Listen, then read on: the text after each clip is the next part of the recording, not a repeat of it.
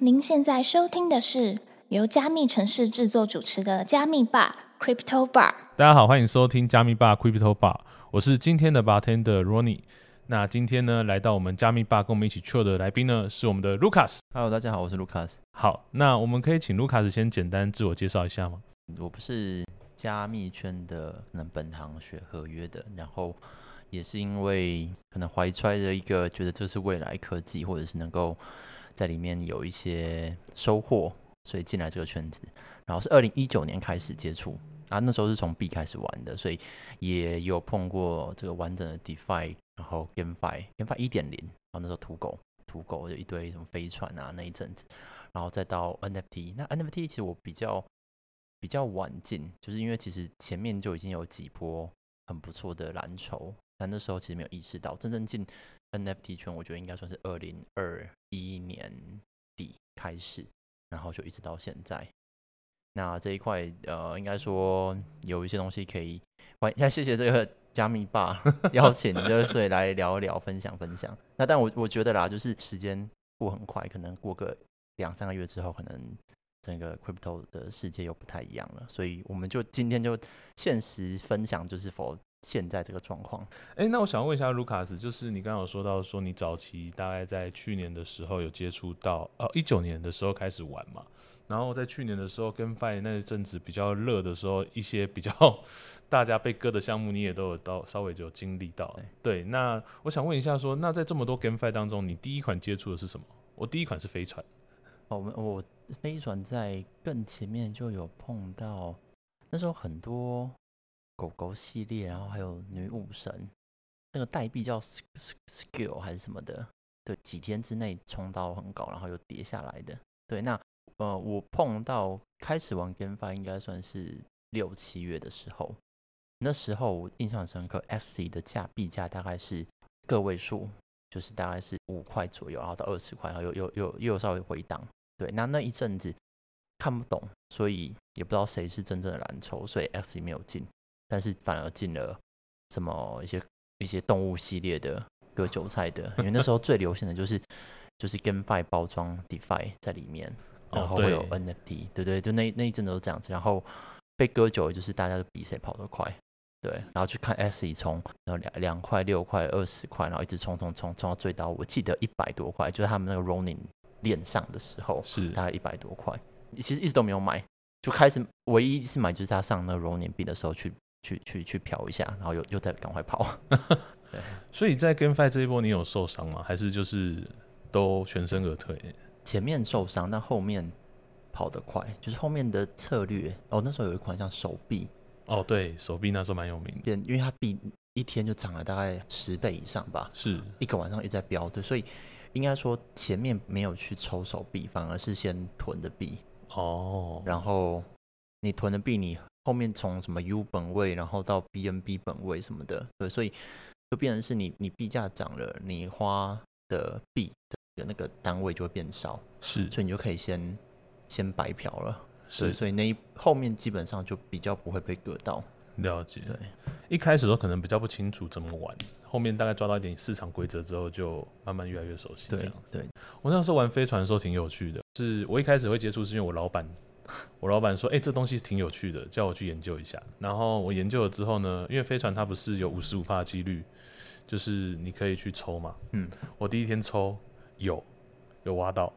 然后币价砍半。第二天抽有挖到，币价砍半。第三天抽，你在抽的时候是币价多少是吗？我那时候抽的时候，呃，我那时候进场的时候好像币价三百多哦。然后他就一路就这样子，每天都砍半。我连续七天都抽中。那正常来说，我应该已经出场了才对。但是我好像每天抽，就算抽中，我也没办法出场，因为他每天币价都砍半。对对对，就蛮惨的。好，那我们在聊到说，就是 NFT 这一块，你刚刚讲到说你是比较晚进场的嘛？那这边的话，呃，你大概第一个买的 NFT 是什么？一个买的，我觉得是附属跟游戏的 NFT，然后以太链的前面出了一些，就现在已经变小图片的。那时候 gas 费比较贵，然后那时候都在拼开盲盒，是那没有那么认真。对，那真正比较开始认真。投入 NFT，我觉得是那个因为 FOMO Dog，对，因为哦原最大原因是因为华人的社群嘛，对，所以他算是真的把 NFT 附加一点价值，对，因为以前讲的 NFT 你买卖就是在看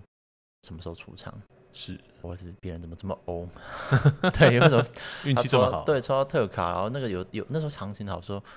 很奇怪的项目，特卡也可以卖到卖到卖到翻好几倍，对，所以那时候比较像这样子。那风豆就算第一个，那后面现在亚洲很多社群是真正有被赋予意义了，是。不太一样。其实我那个时候进 NFT 也是因为看到 FOMO Dog，那当时虽然 买不起 FOMO Dog，所以我那个时候就想说啊，那我至少可以弄个鲨鱼，所以我们后来就是有印了 Alpha Shark，对，然后我当时还没有印到，当时太多人抢了，所以后来我就啊赶快去市场再拉了拉了一个，所以是蛮早期就加入 Alpha Shark。诶，那卢卡斯，你是 Alpha Shark 的公呃公关大使，那这边的话可以简单介绍一下 Alpha Shark 这个项目。我觉得这这是天时地地利啦，那有没有人和不确定，但是刚刚好风波豆，因为它的形式比较不一样，风波豆比较算是带起的一个亚洲社区。那我相信双 R 他们也是在摸索，说怎么样怎么样带领亚洲的社群，创造不一样的品牌价值。对，那 Alpha Shark 那那时候、一开始的氛围就是主要的干部他们是科学家，然后这样方式去致敬或者仿效 FOMO 的发行，对，所以刚好那时候第一件事情是希望内部，就是他们当初的这个算是发行人，希望说内部能够有不一样的呃干部，不一样的人能够出来带领不同的事情。诶，那我们常常听到说，就是你有说 Alpha Shark 转型成道的部分。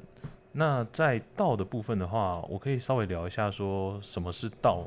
这个东西，卢卡斯有理解吗？就是去中心化自治组织嘛。现在收听的观众可能有些人是第一次听，有些人可能是呃老手了。对，那我觉我自己觉得啦，就是我我没有办法代表所有人的立场，对，但是这种去中心化自治自治组织在不同的地方都已经开始有落地了。所以一开始其实是在币圈有一些 Maker 道啊，或者是在 GameFi 里面，他们有把道的模式放进去。那在 Alpha Shark 或这种这种工会上面，我自己觉得，如果你要深刻的去理解，其实离道还很远。对，因为道的本质定义，它的发起其实是因为区块链的这个属性，它能够让大家每个人去决定一些事情，或者是我委托别人去决定一些事情。在这个去中心化的这个合约代码里面，就已经能够呈现这件事情啊。那当然，在 Alpha Shark 里面，我们说明是道，那其实呃没有办法用合约来体现，就比较像是在小的组织里面，然后想办法把这个去中心化这种共治的这种方式呈现出来。哇，我们刚刚说了非常多关于卢卡斯对于道的理解的部分。那你刚刚有讲到说，我们距离道的这段路可能还非常遥远。那你觉得，如果说要做到的话，它应该具备什么样的特质，以及它可以成功的关键是有哪些？你你的问题是说在于这种工会的，还是说包含说加密式的世界或者游戏里面？呃，我觉得是全部的部分。现在啦，就是过去如果看到，呃，确实去翻翻历史，就是之前有一些这种金融协议里面的盗组织，呃，我印象中有因为合约漏洞有被钱有被盗过，所以这也算是部分的引诱。而且合约代码如果盗写好了，他可能他要去修改，他势必会有一些难度，因为变成是很多人要部分的人或者是大多数人要同意。这可能前期在设定上面就必须要有一些考量，在不同的地方它的道德呈现方式啊，我自己觉得就是因为这个概念还很新，它跟单纯单纯投票又不太一样。它透过合约，合约是可以完整被执行，就一开始写好它就完整被执行。对，所以反而是在不同的状况，哦，可能是游戏，哦，可能是工会，哦，可能是一些 DeFi 或的协议里面，如果有道的成分在。那它势必会经过一个过程，就是这个过程包含说前期就是少数的人共识的凝结，对你不可能一开始就到让大家往不知道哪里的方向走，所以慢慢才会让权力透过一次一次的互动，或者是一次一次的不管是机运或者是危机的处理，然后让相对应的权利慢慢释放给所有的人参与。那当然，现在有很多是可能我可以把我的票委托给你来执行，因为你常常出声，我潜水。这个东西其实对我来说，它还在发展当中。合约是死的嘛，但合约可以被人去去修改、去改善。那我们我们的人也在重新学习这件事情。应该它未来可能会呃讲大一点，有些人会觉得它未来可能会颠覆一些现在集权的，不管是呃现在的这种中心化的组织的一些方式，包括公司的治理，哦，包含说这个一些团体的治理。对，那就我印象中，我看到报道，今年美国也有，嗯，好像是某一个州有落地了一个就是相关的法案，把它当成是一个实在的组织。了解。其实我这边很好奇，就是说，像是道这样子的方式，它是一个去中心化的自治组织。那像刚刚卢卡斯说到，它还非常的新，然后它有非常多的发展空间。但是，呃，因为像我们之前有试着在 Alpha Shark 里面有 run 过一阵子，那你觉得对项目方来说，一个中心化的组织跟一个去中心化的组织来说，哪一个对于所谓的项目方会更适合？嗯，就两部分。然后是否 Alpha Shark 这个是我有经验的。那时候因为发行的人退居幕后，所以总是要有人出来做。虽然说是 DAO，虽然说是道，但是多数的事情在运作。哦，举例来说，可能我也不懂合约，我也不是说 NFT 的很会投资的，也不是币很会投资的，对，所以那时候状况是，我会想做，不是说某一件事情就必须要从头到尾投票、投票、投票，这个太没有效率了。所以那时候状况比较像是，可能有几个人比较有心，然后先沟通一个可行的方案，然后先落地，落地了之后执行。对，那这中间过程其实也不会。投票啊，或者什么去中心化自自治组织，在这个路上，你很清楚，现在现阶段，不管是人，然后他的过去的经验，或者他自己心里对于道德想法，每个人都不太一样。对，所以应该是偏向事在人为，就想要把事情落地，所以才会才会想办法去让这些这个社群里面不同的组织把它落地，然后让它取名成道，然后让有心的人能够。来做，然后呢，能够让它发光发热。我分享一下我自己的想法，就是呃，我之前在执行的时候，我会觉得到它整体来说是一个比较没有效率的一个方式，因为它在一些决策上面，它需要劳师动众。它需要所有人的去票决。如果说我今天很多的事情都需要透过大家来投票的话，那它其实，在推进的过程当中会非常非常的缓慢。毕竟你投票不可能说就是，哎，我就是今天晚上截止，大家赶快。那大家平常也是过自己的生活，也许他可能两三天之后才上 DC，然后就发现说，哎，怎么？好像有一个决策我没有参与到，所以通常项目方都会大概提供一个礼拜的时间。但如果我们做一个决策，就要等一个礼拜，甚至很多的一些决策都要一直一直的投票。那我觉得对大家来说，其实是一个非常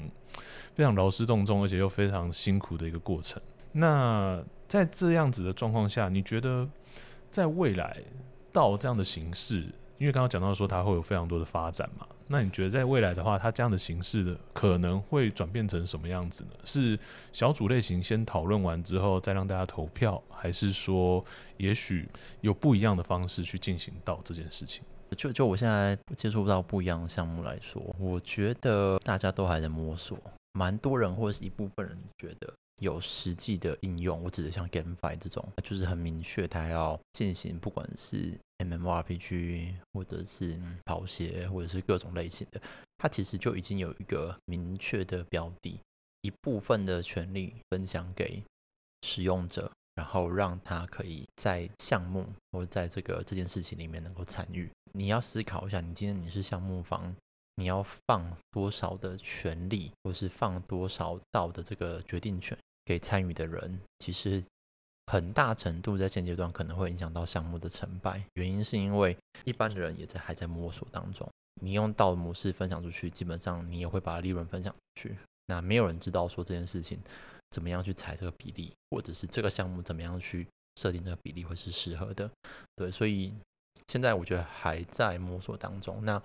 这种 GameFi 通常背后都是很大的项目，就是可能有很大的 VC 在，他们思考逻辑一定跟我们一般玩家或者社群参与者不太一样。那社群参与者很多社群现在也会取名自己是什么什么道啊，说说自己是部分的这个去中心化自治组织。就我来看啦，这其实也是一个过程。你一开始如果就放给所有人去做，不一定会比较好，是因为毕竟彼此之间是不认识的。所以以 Apple Shop 经验，我觉得前期是因为有一个牛市吧，算是一个很好的开端。牛市里面大家相对花在币圈或者 NFT 圈的时间会多，所以可以很快的交。流交流之后，你才会知道彼此之间的特长，彼此之间能够做什么事情。在这个基础之上，才有办法选出可能某一个。专项或项目或某一个组织，它应该由谁来负责，或者是你应该信任谁？那这个我觉得也是一个过程。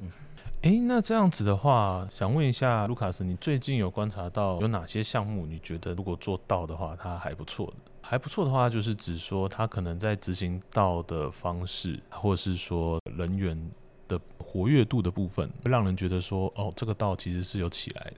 我觉得下半年开始，大家比较不喜欢讲道了。可能几个原因，一部分有些项目方用这个名词来割韭菜，是对。然后有些人开始知道说这个有一些缺点，所以我觉得有点跟风。这个词有点跟风，就是就是哦，当初像去年是讲 Metaverse 嘛，元宇宙，后来今年下半年、去年初的时候开始讲 DAO，就说这个可能是下一个重点啊，改变世界规则。因为开始有一些负面的东西，难免嘛，或者老老鼠屎就会被放大，所以下半年我觉得比较少有这样子。称为自己是道相对少，那还是有。那你说比较成功的，我倒觉得现在的社区，因为现在熊市嘛，对，然后该死的也死了，该阵亡的阵亡了。现阶段进场的，或者是现阶段开始关注这个市场的，他可能相对会比较理性一点点，所以社群里面比较不会有一开始就有太大的这个利益上的纠葛，对，反而是。大家可以比较站在同一个起跑线上为社区付出，这可能就是新社区近期的新社区有些蛮活跃的原因。那这也会是一些老社区碰到的问题，对，因为里面有太多过去的包袱，对，包袱跟这个情感上的纠葛，对，所以这没有办法，就是这实际上的情况就是这样子。哇。这样听起来，我自己观察是觉得，目前来说的话，的确像卢卡斯说的一样，在之前的话，大概两三个月前的话，有非常多的项目都说自己什么圈圈道啊、叉叉道啊，然后都希望可以去做到非常多的所谓的去中心化的自治，但是可能这一波下去之后，很多都原形毕露了，他们好像真的不知道在干嘛。甚至有很多的就是，哎，我发完了，钱收完了，然后你们剩下自己搞，然后就人就消失了。其实我觉得这好像跟我们当初想象中的道其实有非常大的落差。那呃，我们来聊一些比较轻松一点的。那如果说到这样的方式不行的话，是不是又会回归到我们原本的，就是所谓的中心化的自治组织？这样这样比较轻松啊？好像没有 轻松这样子。因为我自己是觉得说，你是不是应该还是要有人在做事？因为作为一个道的话，像我前面讲到的，我觉得道它本身最大的问题就是，虽然它是一个非常理想的状态，但是因为大家都在做意见的分享的时候，反而没有人去做执行，这样子是不是就变成说是一群人一直在那边聊，说我们要做什么做什么做什么，然后过了十天之后，还是一群人在聊我们要做什么做什么做什么，但是完全没有任何一个人迈出第一步，所以是不是可能？到目前来说，它的结构上应该还需要一个执行的单单位，或是有一个执行的角色来做这件事情，去推进整个进程。我觉得现阶段各个领域应该都需要，只是每个领域的属性不太一样。是的，因为就 DAO 让你参与的参与的这件事情，它可以应用在区块链的不同产业。嗯，不管是 DeFi，我讲到什么 SocialFi 啊、GameFi 啊。可能没有音乐的也会有，它去中心化自治组织它的落地的程度，在一开始项目被定义的时候，一定有它的框架在。你是透过这样子的方式，举例来说，你今天要做一个音乐的项目好了，那 DAO 到的这个东西，它其实在你要发，你要想象你要发行，你要做这个项目，你可能要解决一件事情，让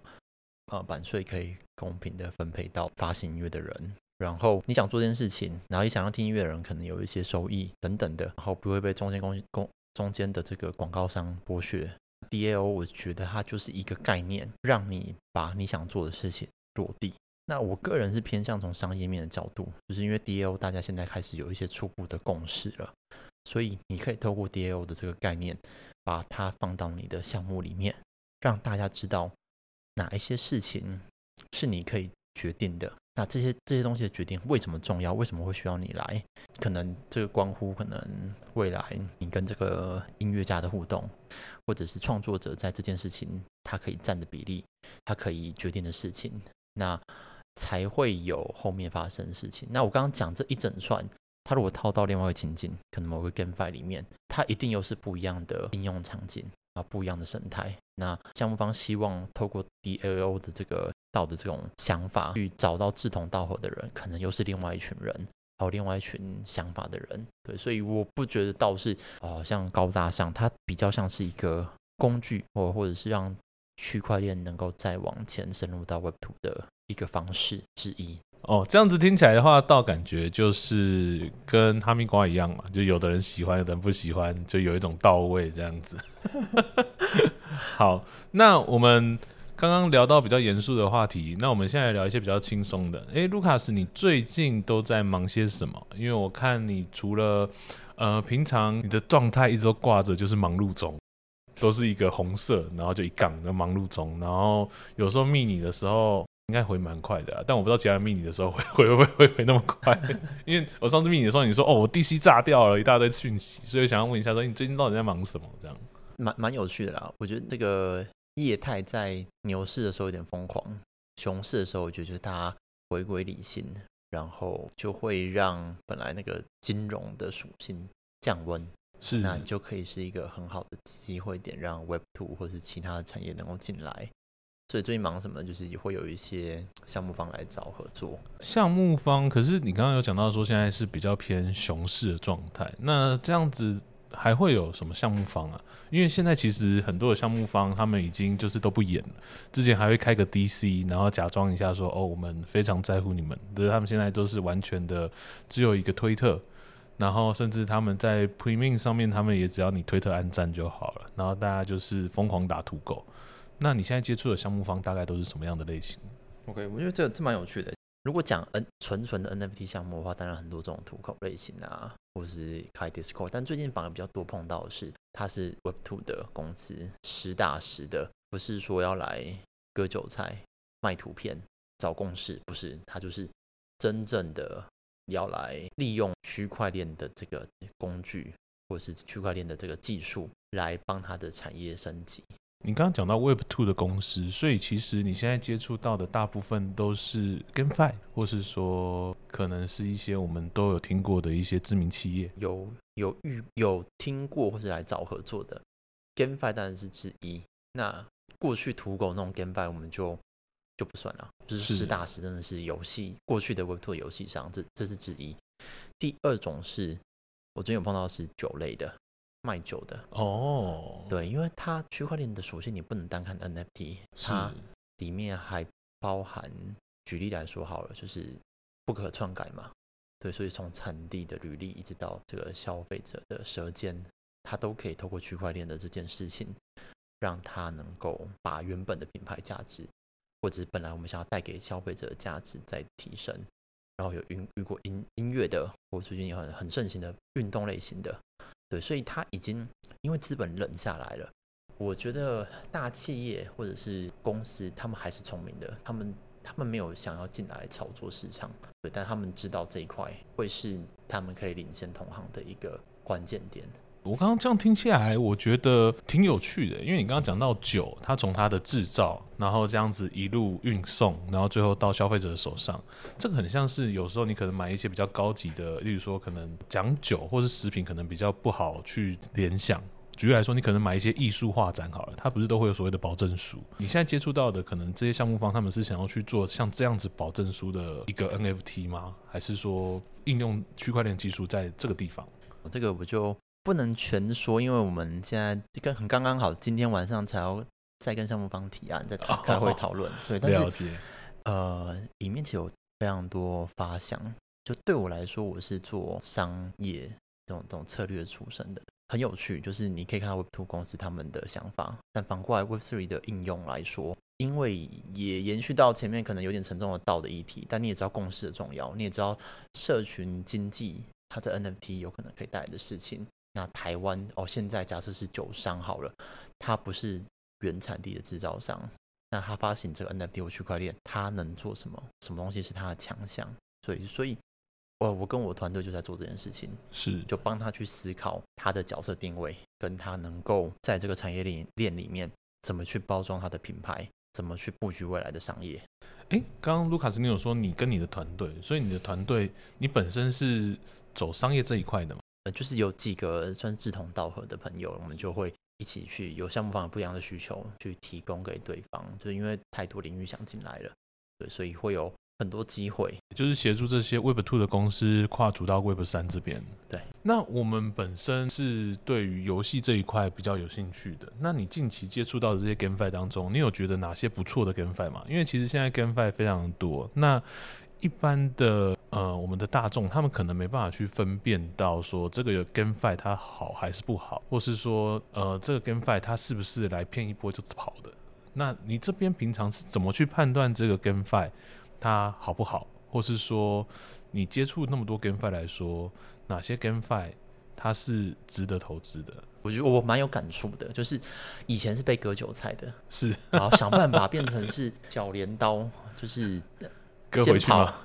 割不回去啦，但是哦可能至少那个是跑跑快一点，是对，然后不要当最后一根稻草。那现在因为开始辅助项目方，然后过去以前在帮的一些 GameFi，你跟他聊非常的顺，因为他也是 Web 三出身的，是他的底子也是很理解 GameFi 的属性，割韭菜，过去一点零。哦但最近我又碰到一个项目方，实打实的 Web Two 的游戏公司，在跟他们沟通过程里面，他们有非常多他们坚持的 Web Two，他们希望能够营造的，不管是品牌价值、是游玩的方式，或者是跟社群互动的方式，它不再是像过去我们做这种好像要很快的蹭流量，然后上去之后，然后发了 NFT，然后后面就再说，他们就不是这个样子在操作的，所以很明显感受到这就是 Web Two 的人。那这样的人，他肯定能够带来质变，就因为他他能够吸引到的玩家才是真正的游戏的，就是只想玩游戏的人，因为他有他坚持的点。了解，就是有一点像是匠人精神啊，就是我要把我的产品做好，而不是把我要怎么样子去割韭菜或者是去圈钱这件事情放在游戏之前。对他也不知道这个要圈钱，就是因为没办法，因为他就是以前在做 GameFi，就是同就是那一群人，他不是真的游戏业的。是，对，那我想问一下说像因为我们都知道，做一款游戏，它本身的时间周期是比较长的，因为有时候就算你这游戏再怎么好玩，你一定都需要花很多的时间去积累你本身的游戏内容。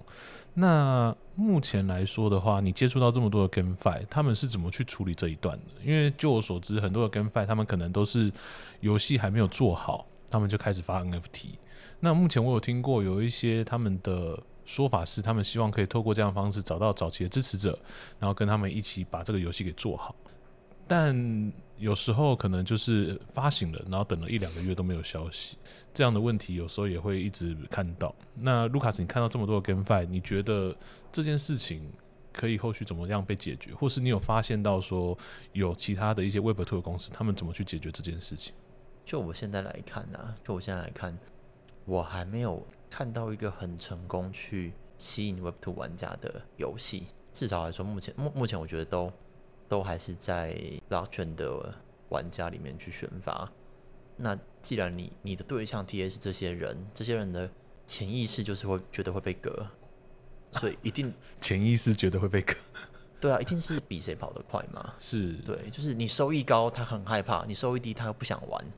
对，所以现在现阶段真的没有。然后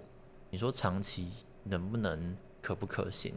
可能就真的要等到某一个 Web Two 的游戏上，它它不是强调经济模型，强调这些东西，它强调的是可能偏向基础建设。哎，你要想，你今天 Web Two 的玩家，你要进来玩，你要解决的事情很多，怎么付款，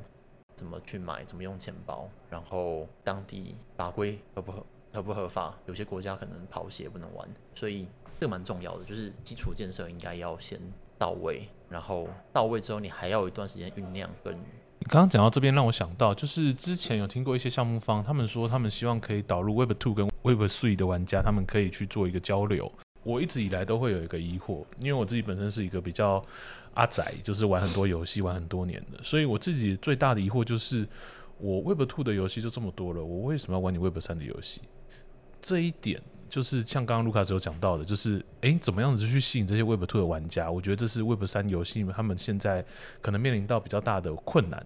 也是他们后续可能要去思考的。因为 Web Two 它的选择真的很多，包含常见的手游或端游。那我们先不提 Web Two 的部分，你觉得在 Web 三的部分的话，目前来说有哪一款游戏你会觉得它比较有办法做到这件事情？就像你刚刚说的，可以吸引到 Web Two 的玩家。这个问题我回答不了，但我讲一下我的想法，就是最近有有时候带带小朋友五岁的小孩，就我有儿子，是他回老家，然后他会跟我妈一起玩 Candy Crush，哦，是不是很资深的手游？从小就培养的。但哦，您说游戏那一款对是。对，但你要想象一下哦，就是呃，我们的爸妈应该不是第一波用智慧型手机，是。他当初也抗拒，也觉得很难用，那也是因为不得不用，不管是因为通讯方式的改变，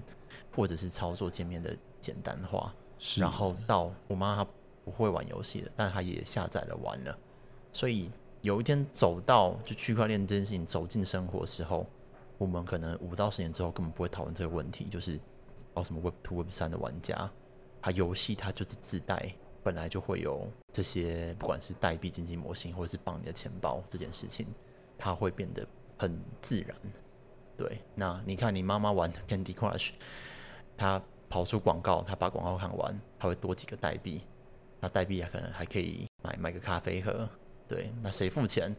广告商付钱。我觉得还没走到，不是不是不是不可行，不是 Web Two Web 三的问题，是对我来说是基础建设还没有好。对，所以它可能现在还是一个非常早期的阶段。那这样子的话，呃，我自己听起来，我有另外一个问题，就是你觉得它怎么样子去做到一个融合呢？因为刚刚有讲到说，就是它可能还是一个过渡期，也许久了之后，大家都会习惯就是这样子一起玩。但是严格来说，呃，Web Two 的玩家，他们平常在玩游戏的时候，他们是属于支出的一方，就是他们玩游戏，他们可能花费时间、花费金钱。那 Web 三的玩家，他们做的事情跟 Web Two 玩家一样吗？还是说他们可以透过他们持有的一些特殊的，举例来说像 NFT 或 Token，可以去获得一些额外的一些奖励，或是说他们有办法去得到一些额外的福利？